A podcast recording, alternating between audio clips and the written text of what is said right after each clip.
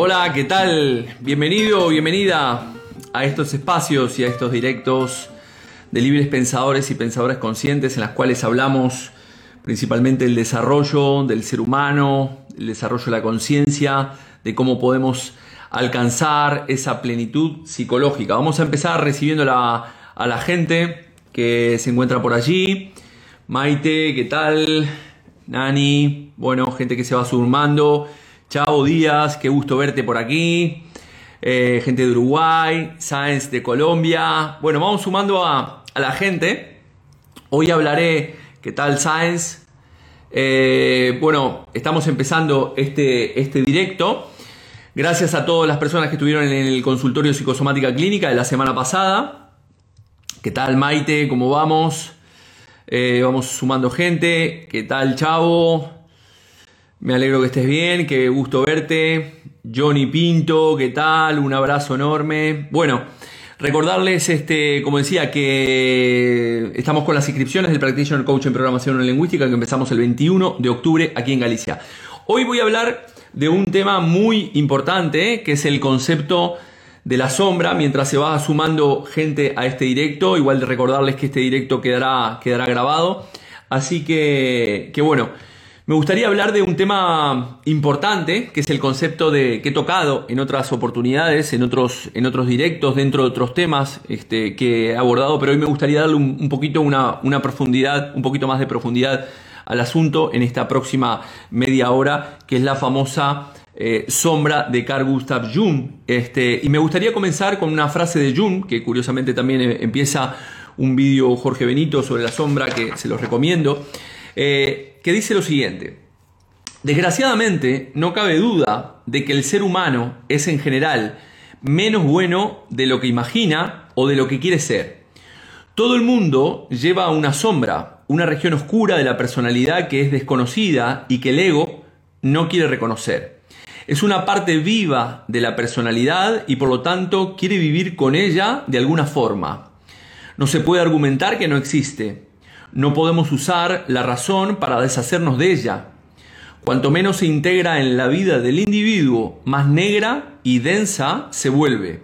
Forma un obstáculo inconsciente, frustrando nuestras buenas intenciones hasta que tarde o temprano se produce una ruptura en el sistema psíquico. Enfrentarse a esta sombra es la primera prueba de coraje hacia el camino interior una prueba suficiente para asustar a la mayoría de las personas, porque el encuentro con nosotros mismos pertenece a las cosas más desagradables. Pero si somos capaces de ver nuestra propia sombra y podemos soportar saber sobre ella, entonces una pequeña parte del problema ya se ha resuelto. Al menos hemos sacado a relucir el inconsciente personal. Este concepto, como decía, es, este, es desarrollado por, por Carl Gustav Jung, que, decía como, un símbolo que representa el lado, oculto, el, lado oculto de la mente humana o de, o de la psique humana. Según Jung, la mayoría de las personas tiene una idea de sus propios deseos, de sus propios valores, de creencias, opiniones, todos las tenemos en nosotros, pero sin embargo existe, existe en nosotros un punto ciego, un área, eh, que, como personas y como individuos no, tenemos control de nosotros mismos. Y eso no tiene relación con lo que conocemos o creemos de nosotros mismos. Esto es muy importante entender que la, la persona de alguna manera es, en base a esto, lo que yo, a mí me gustaría ser. Otra cosa es lo que pienso que soy. Otra cosa es lo que soy realmente. Y otra cosa es cómo las otras personas me ven. ¿Vale? Es decir, por un lado está lo que el individuo cree que es, lo que le gustaría ser, lo que es realmente y lo que los demás perciben de esa persona en sí misma. Para lo cual aquí se producen varios gaps o varias brechas sobre lo que un, individuo quiere ser y lo que realmente es. ¿no? En textuales palabras de Jung, otra frase que dice Jung, que la apunté por aquí, dice, la sombra es un problema moral que desafía todo ego personalidad porque nadie puede volverse consciente de la sombra sin un esfuerzo moral considerable. Tomar conciencia, tomar Tomar conciencia de ello implica reconocer los aspectos oscuros de la personalidad como presentes y reales. Este acto es la condición esencial para cualquier tipo de autoconocimiento. ¿Qué es lo que pasa? Evidentemente, eh, todos tendríamos que conocer nuestra sombra para volvernos totalmente completos. Lo que pasa es que conocernos en profundidad conlleva a tener que admitir ciertas cosas en nuestra vida, eh, que tenemos que admitir que tenemos deseos y pulsiones muy oscuras que van, curiosamente, en contra de esa escala valores que nos dice la sociedad, que nos han inculcado en nuestra familia o que eventualmente nosotros mismos hemos eh, ido construyendo. ¿Qué, es lo que sucede? Todos tenemos esa parte oscura que no queremos reconocer. Por lo tanto, esa sombra son todos esos aquellos eh, aspectos de la personalidad que nosotros solemos rechazar o reprimir. Y esto quiere decir que, este, que las características de la sombra principalmente se forman a través de la vergüenza. Es decir, son pensamientos, deseos, anhelos, sentimientos o impulsos que tenemos cada uno de nosotros y que el ego no acepta bajo, ninguna, bajo ningún concepto y que se terminan depositando en nuestra parte oscura de nuestro ser. Bien, entonces, en el inconsciente, ¿no? en, en esa caja. Es decir, por lo tanto, yo todo lo que eh, no admita de mí, se va a transformar en esa sombra. ¿Qué es lo que sucede entonces si nosotros no somos honestos con nosotros mismos y no somos capaces de aceptar ese lado oscuro que todos tenemos, que por cierto, todos, todos tenemos, aunque estés pensando por allí de que no, no, no, yo no tengo parte oscura o, te crees que conoces tu parte oscura, entonces todo esto querrá salir en, algún momento. ¿Cómo sale en algún momento de nuestra vida? ¿Cómo se manifiesta en nuestra vida? Se puede manifestar con conducta, comportamiento, eh, lo vemos sí consciente, pero esa sombra lo vemos con comportamientos, conductas, acciones o enfermedades ya que de alguna manera estamos reprimiendo para que no salgan esos, esos sentimientos eh, que nosotros nos sentimos avergonzados de serlo. O incluso, como hemos hablado más de una oportunidad, estaremos proyectando en nuestro entorno esa sombra. Estaré viendo que aquel es un envidioso, estaré viendo que aquel es un maltratador, estaré viendo que aquel es un egoísta, estaré viendo este, que aquel eh, es un cotilla y así sucesivamente. Y entonces esa sombra que yo no acepto de mí, la estaré proyectando en mi entorno. Todas esas cosas, agresividad, depravación, como digo, si somos cotillas, si no te interesa la vida de los demás, si nos da morbo ciertas situaciones eh, eh, en nuestra vida, si nos gusta el sadomasoquismo, si somos tacaños o perversos, si gozamos con, con el sufrimiento ajeno, todo esto le pertenece a la sombra y no vamos a querer reconocerlos. Bien, a, mí me, me, parece muy curioso cuando de repente hay un accidente, no sé si se pararon a pensar, cuando hay un accidente en la carretera y tú vas en el coche y todo el mundo frena a ver qué está sucediendo, ¿no? Ahí tenemos ese cotilla, pero si tú a esa persona le dices, ah, tú eres cotilla, no, no, no, yo simplemente quería, quería ver si podía ayudar o quería ver qué estaba pasando porque no entendía, es decir, vamos a distorsionar totalmente la realidad para que, para que encaje con nuestra escala de valores, ¿no? Como no lo queremos reconocer en nosotros mismos, al final se depositan en la caja de la caja del individuo y por lo tanto será imposible poder alcanzar un autoconocimiento, ¿no? Este, eh, Mercaba dice a lo Christian Grey, exactamente. No, la, no las vi, las 50 sombras de Grey, no las vi. Pero bueno, debe ser, entiendo que es Christian Grey, es el de las 50 sombras de Grey. No podemos alcanzar este autoconocimiento y, este autodesarrollo en nosotros mismos. Es importante entender tres, tres aspectos fundamentales. Es importante entender tres aspectos fundamentales, que es el ello, el superello, el superego o, o el yo, ¿no? El hecho está compuesto por esos, por esos este, deseos y esos impulsos que, tiene, que tenemos cada uno de nosotros. ¿no? Por otro lado, en nuestra psique está formado por el hecho, el, super, el superego o el super yo, en cambio, está, está formado por la moral y las reglas que nosotros de alguna manera respetamos en la sociedad y los juicios de valor que nosotros estamos haciendo continuamente en nuestra vida, ¿no? Es decir, estamos haciendo juicios de valor y no nos estamos dando cuenta que esos juicios que nosotros hacemos, como decimos siempre, cuando hago un juicio contra alguien, estoy señalando una vez, pero me estoy señalando tres veces hacia mí, ¿no? Y el ego, al final es el yo, por último, es ese equilibrio que tiene el individuo que permite al ser humano que pueda satisfacer e, esas necesidades dentro de los parámetros de una determinada sociedad. estos tres, todos estamos condicionados por estos tres aspectos, por el ello, por esas pulsiones, por el juicio valor, por lo que tenemos en la sociedad y por lo que nosotros consideramos para dar rienda a esos impulsos. Todos estamos condicionados por estos tres factores que en la medida que nosotros nos seamos coherentes con, con lo que somos realmente, como estamos diciendo, estaremos continuamente atrapados en tratar de demostrar o mostrar una careta al entorno una vez más con esa necesidad de de ser aceptados, ¿no? Es decir, tengo la necesidad de ser aceptado, entonces yo no me muestro como realmente soy, es decir, voy a mostrar una máscara o una careta de lo que pienso que los demás esperan de mí para ser aceptado en este entorno de amigos, ser aceptado en el trabajo, ser aceptado por mi familia, mis hijos, ser aceptado por, por, por, la, por mi pareja o por, o por quien sea, o por los amigos del gimnasio. Entonces, continuamente estamos mostrando esa careta y no mostramos nuestro lado oscuro. No mostramos este lado oscuro, ¿por qué? Porque, porque estamos avergonzados, primeramente nosotros, de ese, de ese lado oscuro y tampoco queremos que los demás sepan que yo me gusta, yo qué sé, el sadomasoquismo, ¿no? No, no, porque tengo dentro de mis parámetros familiares o me educaron, yo qué sé, en un colegio de cura y creo que el sadomasoquismo no entra dentro de lo que mi núcleo social eh, está, eh, es aceptado, ¿no? Y entonces a mí me va que me, que me, que me surren en, la cama cuando estoy este, en, en pleno acto sexual, pero eso es algo que voy a intentar reprimir. El autoconocimiento conlleva evidentemente a explorar todos esos aspectos que nosotros estamos reprimiendo de nosotros mismos para que no se manifiesten en nuestra vida sin tener ese control sobre ello.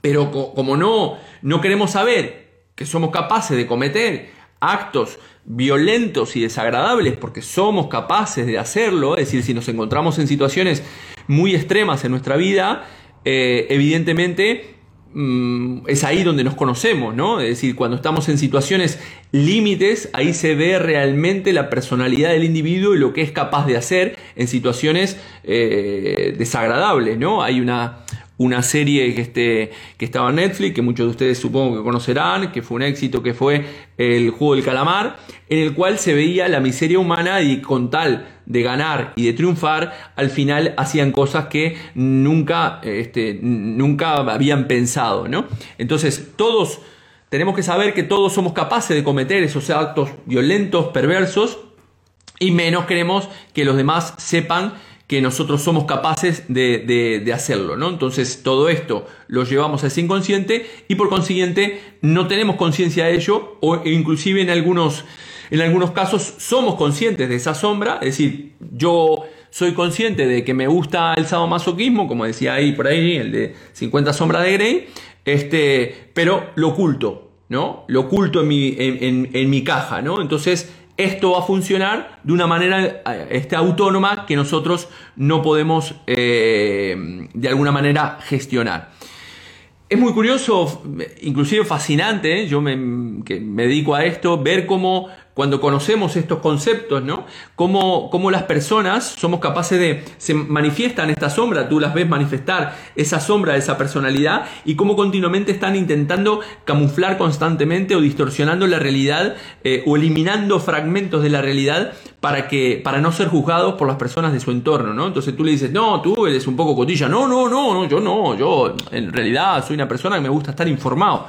No, no, tú eres un cotilla, joder, a ti te gusta la historia y al final, como, como vemos siempre, decimos aquí en, en España que, que, resulta que nadie mira los programas de cotilleo, pero resulta que los programas de cotilleo tienen los índices de audiencia más grandes, pero resulta que nadie los mira. Cuando les preguntas uno a uno, nadie mira un programa de cotilleo, sin embargo, esos programas tienen las audiencias más grandes. Entonces, si mm, hay algo que está funcionando, o nos mienten con las audiencias, o la gente miente al decir que no ve eh, programas como, yo qué sé, los reality, los Gran Hermano, o aquí en España los Sálvame Deluxe, ¿no?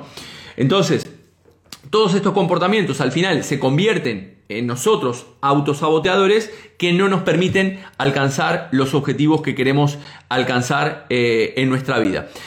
Por eso es muy importante, muy importante los que quieren alcanzar esa plenitud psicológica y estar en paz y en equilibrio con ustedes mismos, agarrar ese, ese martillo y ese cincel e ir moldeando esa piedra bruta para que nosotros podamos ser nuestra propia obra de arte. Y para ello tendremos que evidentemente que visitar ese lado oscuro, esa parte oscura. Yo decía que la gente no se ilumina mirando espejitos de colores, sino que la idea es que vayas a la caja y te enfrentes con tu propia sombra y con lo que realmente con lo que realmente eres, ¿no? Tenemos que visitar ese lado, permitirnos sentir conscientemente todo aquello que no queremos aceptar para luego recién poder soltarlo, cambiarlo o por lo menos poder empezar a gestionarlo, ¿no? Eh, todo esto es como si nosotros tuviéramos en nuestra vida al Dr. Jekyll y Mr. Hyde, ¿no? Es decir, eh, el, tema es que estamos encantados de la vida y que nos digan qué guapo que somos, qué inteligente, qué, qué, este, qué experimentado, qué buenos que somos, pero cuando nos dicen que somos, como decimos en España, un gilipollas, o como se dice en Latinoamérica, un boludo, este, o una mala persona, o un cabrón, estallamos en cólera porque ¿cómo me dices esto y cómo me estás diciendo que yo soy de esta manera? Bajo ningún concepto. Nadie eh, en ningún momento acepta ser un gilipollas, un boludo o un cabrón. No lo aceptamos. Y entonces como no lo aceptamos, eso pasa a ser parte de la sombra. Entonces, ¿cómo podemos ah, empezar a, descubrir o desenmascarar esta sombra? La idea es hacerlas conscientes, ¿no? Trabajarlas continuamente, como siempre digo, para finalmente poder integrar esta sombra en nuestra propia personalidad. Jung decía que si te deshaces de, todas estas, estas cualidades que no te gustan, negándolas, entonces lo que decía Jung, tú te vuelves más inconsciente, de lo que realmente eres y todos esos demonios se van cada vez más engordando, engordando más y más, queriendo salir de esas profundidades tipo un Walking Dead en tu vida, ¿no? Tenés un, un, zombie en tu vida que te gestiona y que tú no eres capaz de poder este, identificarlo. Por lo tanto, todo comienza con la aceptación de nuestra parte, de nosotros, eh, que, que nosotros estamos enjuiciando como negativas, esas partes de nosotros que nosotros solemos enjuiciar como negativas, y una vez que las aceptamos, es ahí cuando podemos empezar a, a desarrollar conductas e ir trabajándolas para poder integrarlas en nuestra propia personalidad. Todo este camino de la integración de la sombra, bueno, eh, es un camino realmente complejo y complicado, ¿no? Porque el ego siempre, como digo, está funcionando ahí y conlleva a, tener que aceptar que toda esa suciedad que tenemos como, como ser humano, eh, que todo ser humano posee, salga, salga a la luz, ¿no? Pero como no, no, no, no, queremos sacar esa máscara, como hablaba el otro día, ¿no? Que todos tenemos una máscara, como utilizamos esa máscara para, para sentirnos aceptados por nuestro entorno, al final sacar esa máscara conlleva a un dolor muy grande, es decir, mirarnos en el espejo y realmente eh, ver lo que somos, eh, es algo, no es algo al alcance de todos. De hecho, hay un ejercicio que yo suelo recomendar en la gente cuando viene la primera sesión. Son dos ejercicios básicos, uno he hablado de ellos en alguna oportunidad, es el de la fisiología, la expansión de dos minutos y medio, dos minutos diarios por día, una fisiología expansiva para darle a mi cerebro la, la, información de que yo estoy en algo positivo y eso curiosamente hace reducir los niveles de cortisol.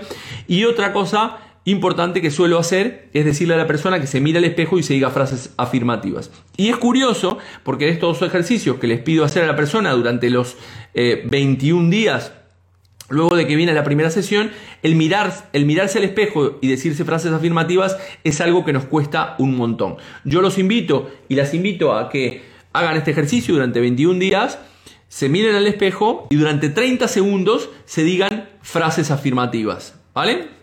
Inténtenlo, a ver qué experimentan. No estamos acostumbrados a mirarnos al espejo, no estamos acostumbrados muchas veces a decirnos este, frases afirmativas y entonces mm, eh, nunca podremos mejorar, ¿no? Toda esta sombra al final, por lo tanto, veremos en todas estas partes, todas aquellas cosas que nosotros no somos capaces de, de, aceptar en nosotros mismos, creyendo que lo que estamos viendo en el exterior al final es un tema casual o que el exterior o las personas están contra mí, el gobierno está contra mí, la vida está contra mí, mis padres están contra mí, pero no nos damos cuenta que en realidad lo que está contra mí somos nosotros mismos. Cuando integramos esa sombra, se alcanza lo que Jung llamaba la individuación, que consistía en alcanzar esa plenitud psicológica a través de tres aspectos fundamentales que eran eh, aceptarme a mí mismo con mis luces y mis sombras, en, en todas mis facetas, aceptar a los otros, principalmente a mis, a mis familiares, y por último, eh, tener un propósito y un objetivo de vida.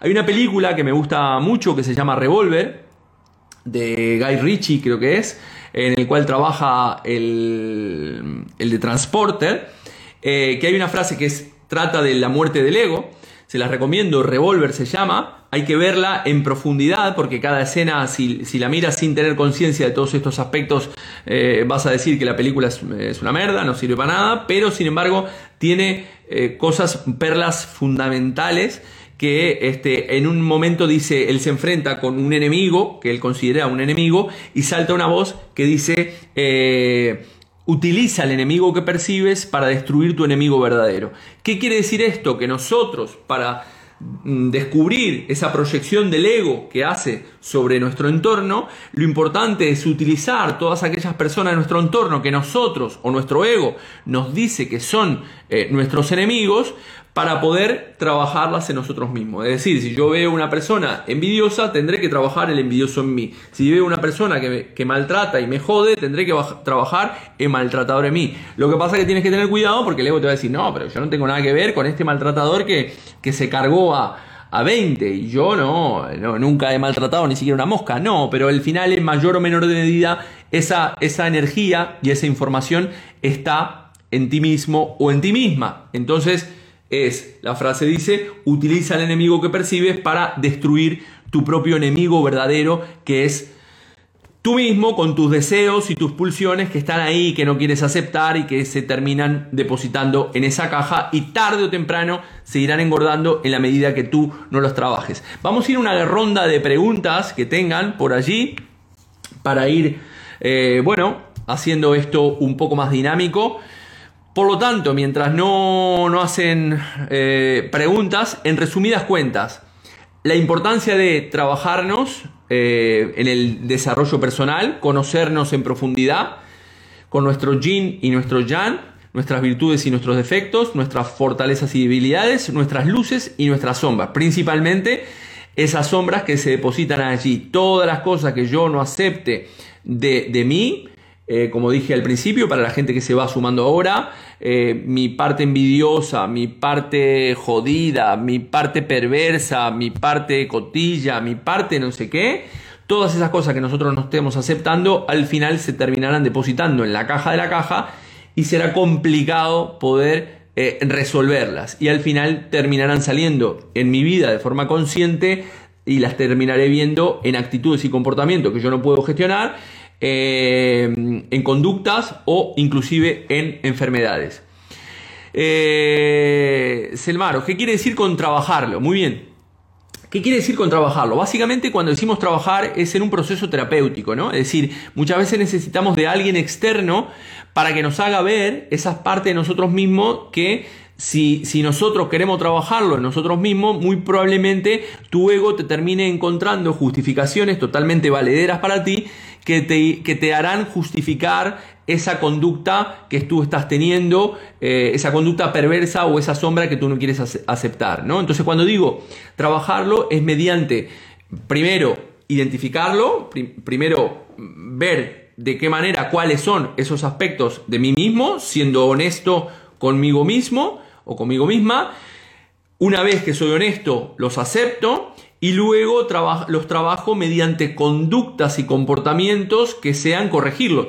O si sean corregirlos, si es que los quiero corregir, o eventualmente simplemente aceptarlos y decir, vale, yo acepto que soy cotilla. Joder, bueno, acepto que, que miro estos programas y estos realities. Acepto que, que, yo qué sé, que tengo conductas que no me gustan de mí mismo. Las acepto.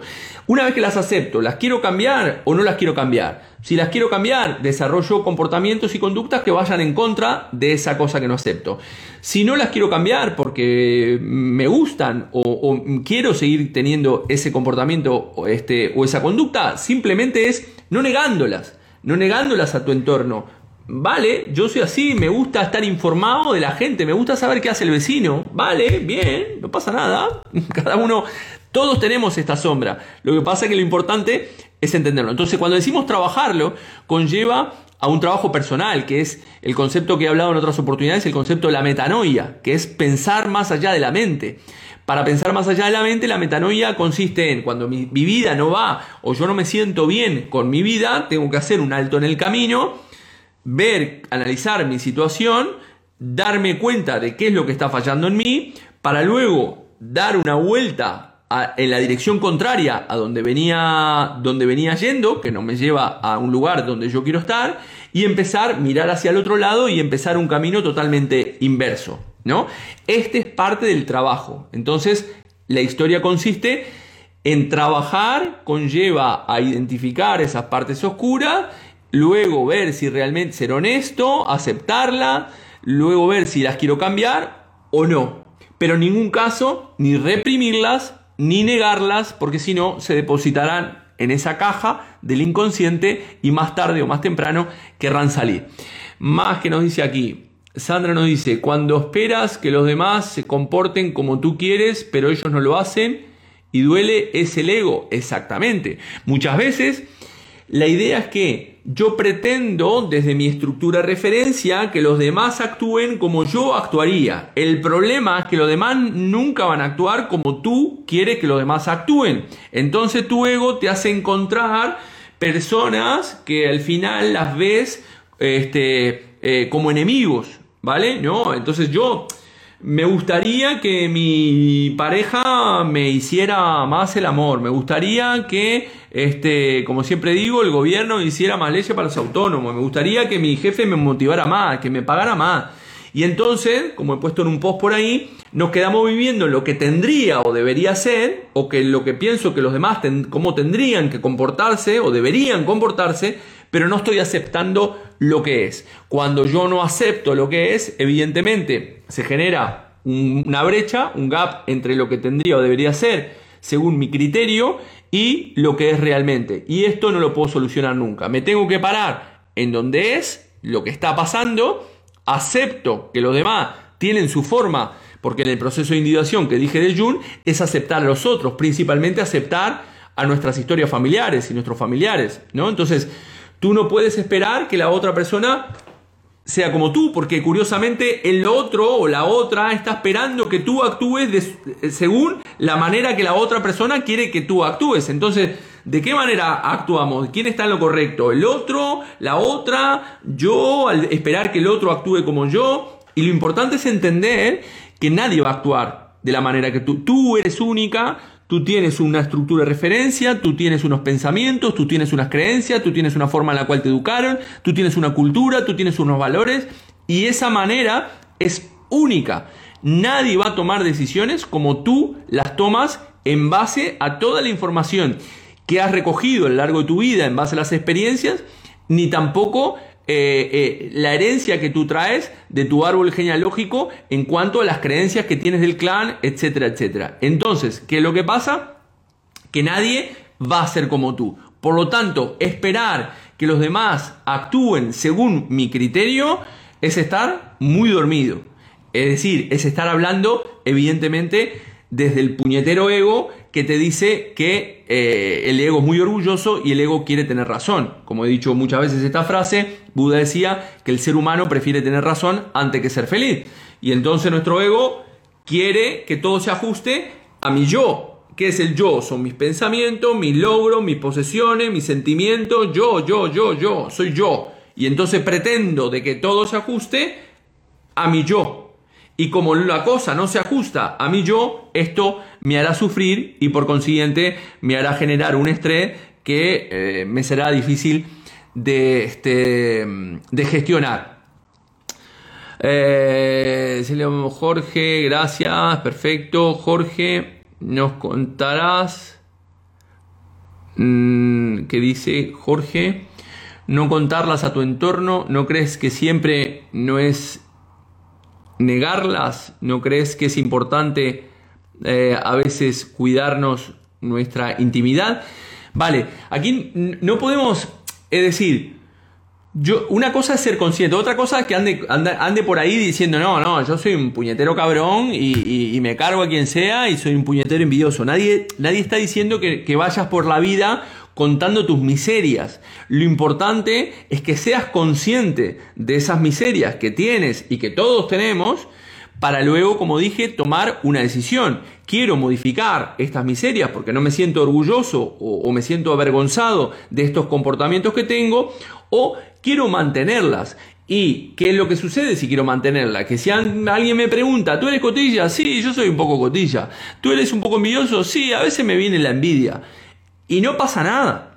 El problema es que como tenemos miedo de ser juzgados y por lo tanto no ser aceptados y por lo tanto sacados de, ese, de, ese, de esa manada de amigos, de, de, de compañero de trabajo, de familia o de lo que fuera, al final necesito, tengo una necesidad, tenemos una necesidad de pertenencia y al final nos vamos a poner una máscara como decía anteriormente. Por lo tanto, no es que evidentemente tú tienes que tener una intimidad, pero dentro de esa intimidad, dentro de ti, para ti, tienes que conocerte en plenitud, con tus virtudes y tus defectos. Y esa sombra muchas veces no la conocemos.